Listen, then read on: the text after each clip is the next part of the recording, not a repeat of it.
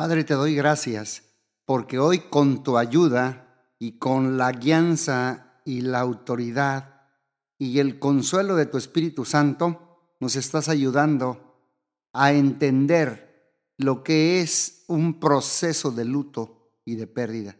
Hoy me encomiendo a ti y te pido que cada uno de los que me esté escuchando puedas traer consuelo, esperanza, transformación y cambios a su vida. En el nombre de Jesús. Amén. Así como escucharon en mi introducción a través de la oración, estamos hablando sobre el luto y la pérdida. Hoy voy a hablar en cómo recobrar la paz.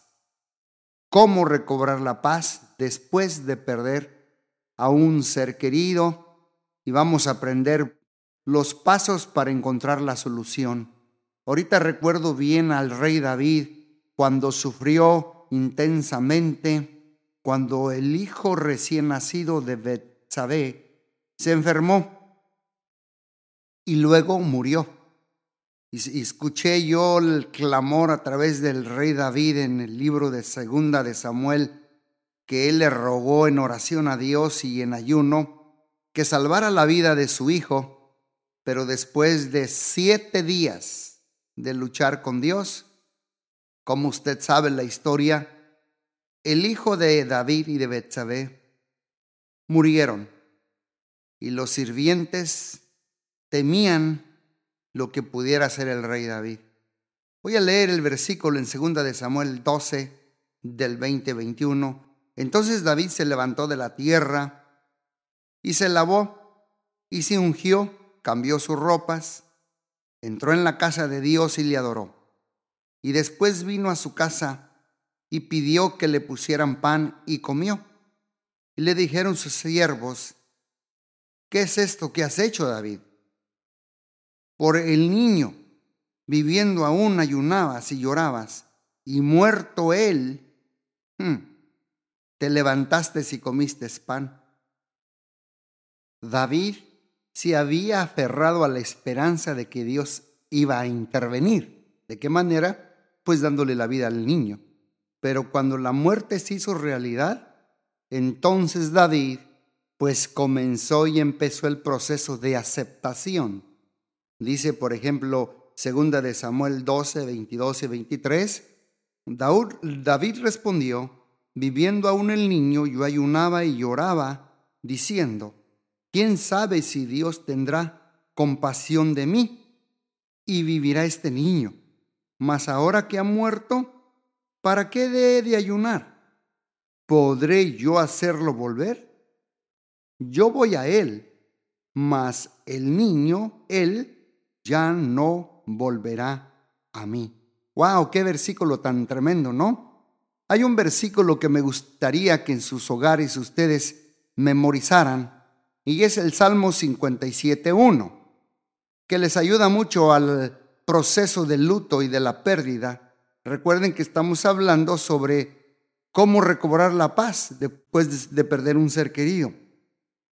Y este salmo dice, Ten misericordia de mí, oh Dios, ten misericordia de mí, porque en ti ha confiado mi alma, y en la sombra de tus alas me ampararé hasta que pasen los quebrantos, o sea, los dolores y los dolores tan agudos que hay en el alma por el proceso de la pérdida. Así es que un pasaje clave para leer y meditar en sus hogares es Lamentaciones, capítulo 3, del 19 al 26.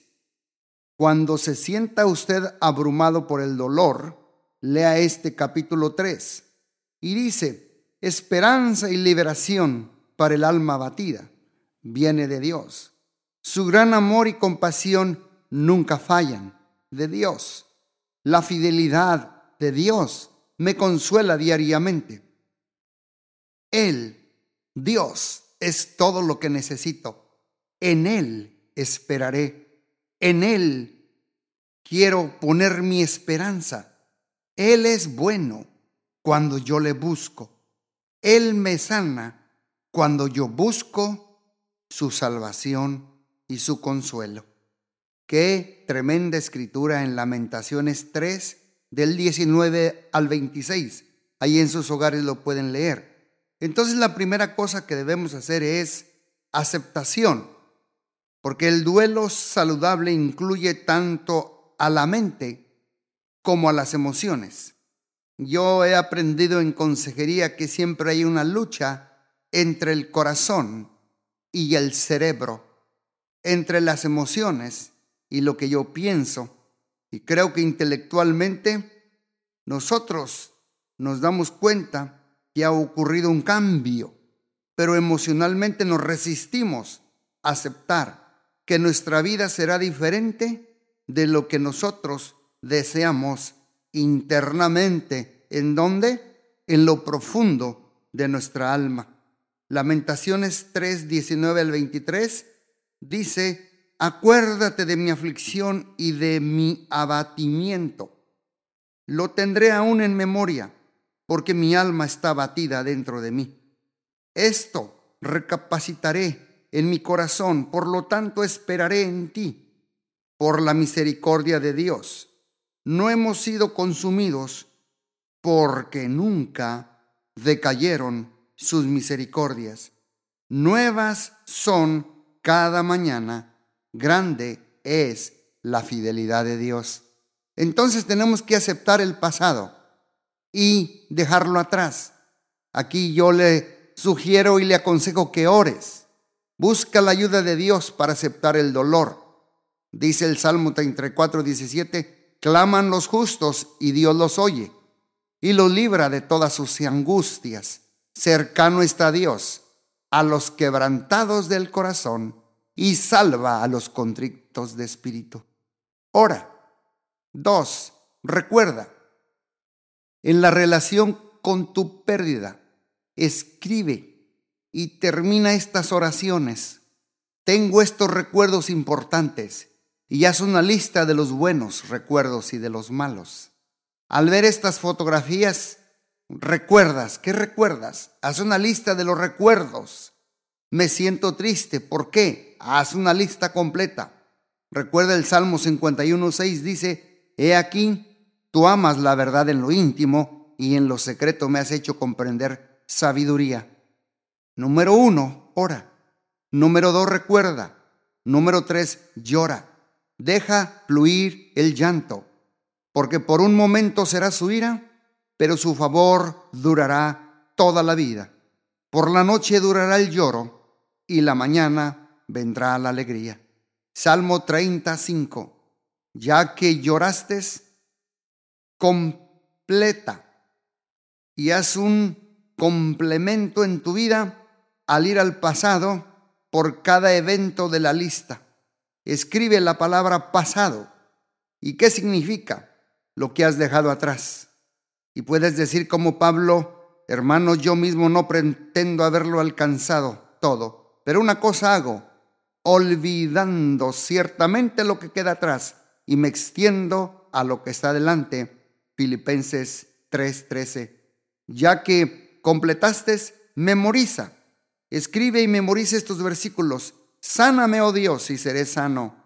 Sálvame, oh Dios, y seré salvo, porque tú eres mi alabanza. Jeremías 17:4. Salmo 147:3. Dios sana a los quebrantados de corazón y venda sus heridas. Y también el Salmo 62.5, Alma mía, en Dios solamente reposa, porque Él es mi esperanza. Ya que memorizaste estos tres, dos salmos y Jeremías que te acabo de mencionar, dale gracias a Dios.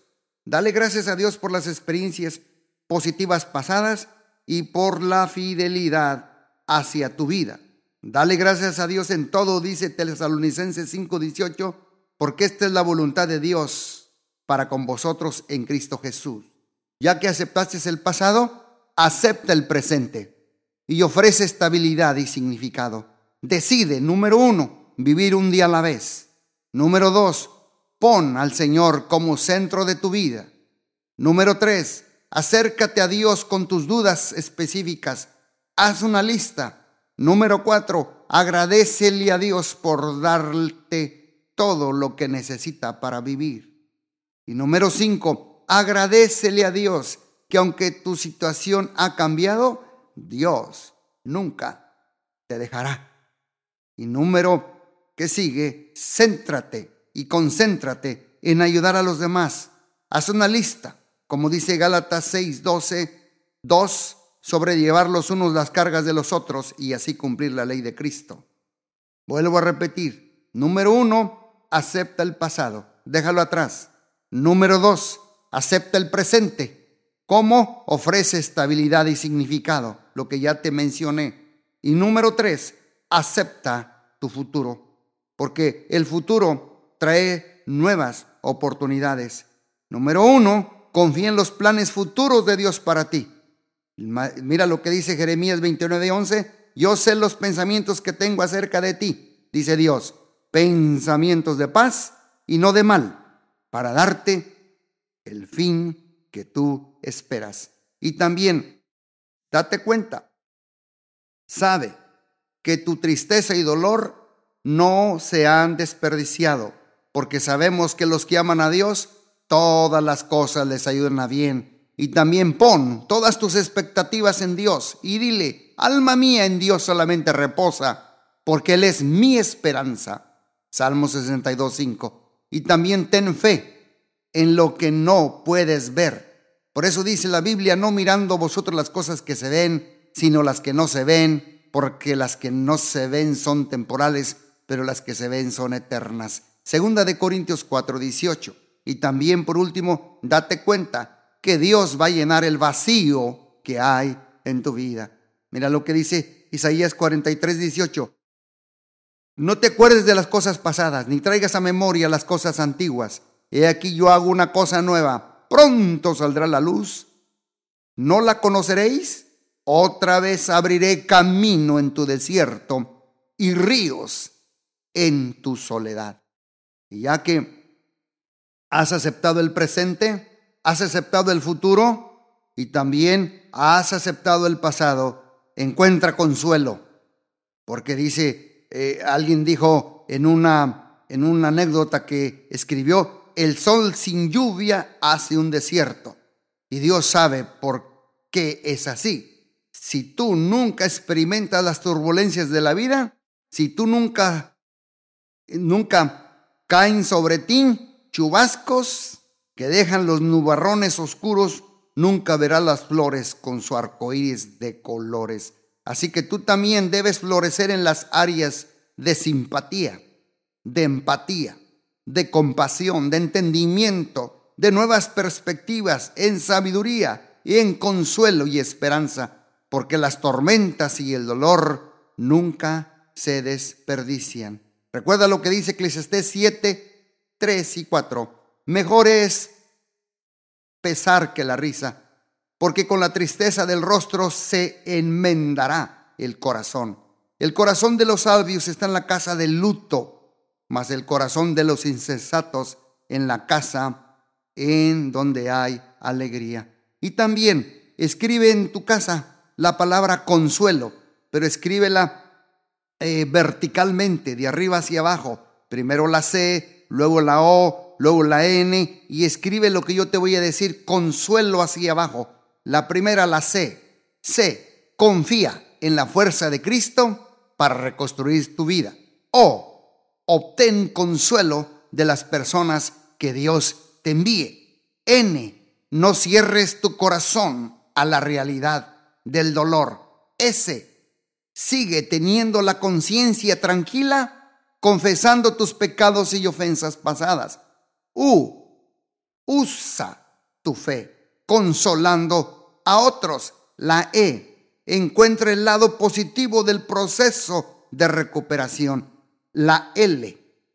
La consolación viene de Dios. Mira lo que dice segunda de Corintios 1:3, bendito sea Dios y Padre de nuestro Señor Jesucristo, Padre de misericordias y Dios de toda consolación. Y por último, la letra O de consuelo. O, ore, pidiendo que Dios te traiga cosas nuevas. Les acabo de hacer un acróstico con la palabra consuelo. Vuelvo a repetir, la C, confía, la O, obtén consuelo, la N, no, cierres tu corazón, la S, sigue teniendo conciencia, la U, usa tu fe, la E, encuentra el lado positivo, la L, la consolación viene de Dios y la O, ora, ore, que Dios te traiga cosas nuevas. Y dice un versículo en la Biblia, ah, por lo cual animaos unos a otros y edificaos unos a otros, así como las seis. Primera de Tesalonicenses 5:11. Vamos a ayudar, te invito a ayudar a los que sufren, de acuerdo a este versículo que acabo de leer. Si tu amigo pierde a alguien, acude de inmediato para acompañarlo en su dolor y acepta sus reacciones verbales, acepta también sus reacciones emocionales y no lo juzgues. Abrázalo afectuosamente, acepta sus lágrimas y expresiones emocionales, déjalo sentir, déjalo que llore, déjalo expresar y ayúdalo haciendo cosas útiles sin que nadie se lo pida y dale al doliente muchas oportunidades para que hable de su pérdida. Te voy a dar unos ejemplos y con esto voy cerrando. Si es la muerte de un hijo, nunca le digas, bueno, aún puedes tener otro hijo, no lo digas. Lo que sí debes de decir es, siempre admiré tus cualidades maternales con tu hijo. Eso sí le debes de decir. Si es la muerte de un cónyuge, no le digas, a tu edad todavía puedes casarte. No se lo digas. Entonces, ¿qué le puedo decir? Dile, tenía un carácter o habilidad admirable. Si es la muerte después de una larga enfermedad, nunca le digas, él o ella está mucho mejor ahora. No le digas eso. Mejor dile, siempre admiré la forma en que tú lo animabas y tú le ayudabas. Si es un divorcio o una separación, no le digas, bueno, él o ella no te merecía. En cambio, sí, dile, el Señor estará contigo. Y yo también. Si fue el nacimiento de un hijo discapacitado, no le digas, ¿qué hiciste para provocar esta normalidad? No se lo digas. En cambio, tú y yo debemos decirle, he observado que tu niño es muy dulce o que tiene una linda sonrisa y estoy orando por él. Si es la pérdida de un trabajo, recuerden, estoy hablando de pérdidas. No le digas, encontrarás algo mejor en una semana. ¿Y qué le voy a decir, pastor? Dile, te comprendo y lloraré por ti durante este tiempo de transición. Si es la pérdida de un miembro, no le digas, dale gracias a Dios. Pudiste haber muerto. Si perdió un miembro de su cuerpo, estoy refiriéndome. No le digas, dale gracias a Dios. Pudiste haber muerto. En cambio, dile, será difícil que te adaptes, pero puedes contar conmigo. Si es la pérdida de un amigo, no le digas, Pronto tendrás nuevos amigos. En cambio, le debemos de decir, un amigo es un tesoro. Sé que lo vas a extrañar. Y si es la pérdida de un hogar, no le digas, cuando menos a ti no te pasó nada. Entonces tú le, puedes mejor decir, seguro que tienes buenos recuerdos. Yo también lo recuerdo. Aún Escuchen bien, aún si es la pérdida de una mascotita, de un perrito, nunca le digas, pronto tendrás otra mascota. En cambio, dile, fuiste muy bueno con tu perrito. Fuiste muy bueno con tu perrito. ¿Cómo recobrar la paz después de perder a un ser querido. Y como vimos aquí, todos los ejemplos y todos los consejos que te acabo de dar y todas las escrituras es únicamente con una biblioterapia y con una desintoxicación de nuestros pensamientos y que haya armonía entre lo que pensamos y sentimos. Y solamente Dios es el único que nos puede ayudar a recobrar esta paz después de perder a un ser querido o después de alguna pérdida de las que yo estuve mencionando. Oro para que Dios te dé consuelo a ti, para que tú también puedas consolar a otros, para que en medio de tu dolor Dios te dé una profunda esperanza, profunda esperanza y confianza en que solamente Dios es el único que te puede ayudar en esta difícil transición. Hay un versículo que a mí me ha bendecido mucho cuando hay alguna pérdida de las que tuvimos mencionando, que dice, yo recuerdo hace tiempo que estaba pasando algo y ya cómo me animó este versículo, que Dios me dijo, no temas, porque yo estoy contigo. Yo voy a terminar diciéndote, no temas, porque Dios está contigo. No temas en esta transición tan difícil. No temas en esta pérdida de un amigo. No temas en esta pérdida del hogar. No temas en esta pérdida de la moscota. No temas de la muerte después de una larga enfermedad, de un divorcio. No temas, no temas, no temas, no temas, porque Dios está contigo y te va a ayudar a cruzar este dolor tan agudo. Solamente Dios, el Padre, nos puede entender. Dios te bendiga y espero hasta la próxima para seguir con este tema del luto y la pérdida que hablé la vez pasada y hoy, cómo recobrar la paz después de perder a un ser querido. ¿Cuáles son las soluciones? ¿Qué debo de hacer en este proceso tan difícil? Que Dios les bendiga muy ricamente y hasta la próxima.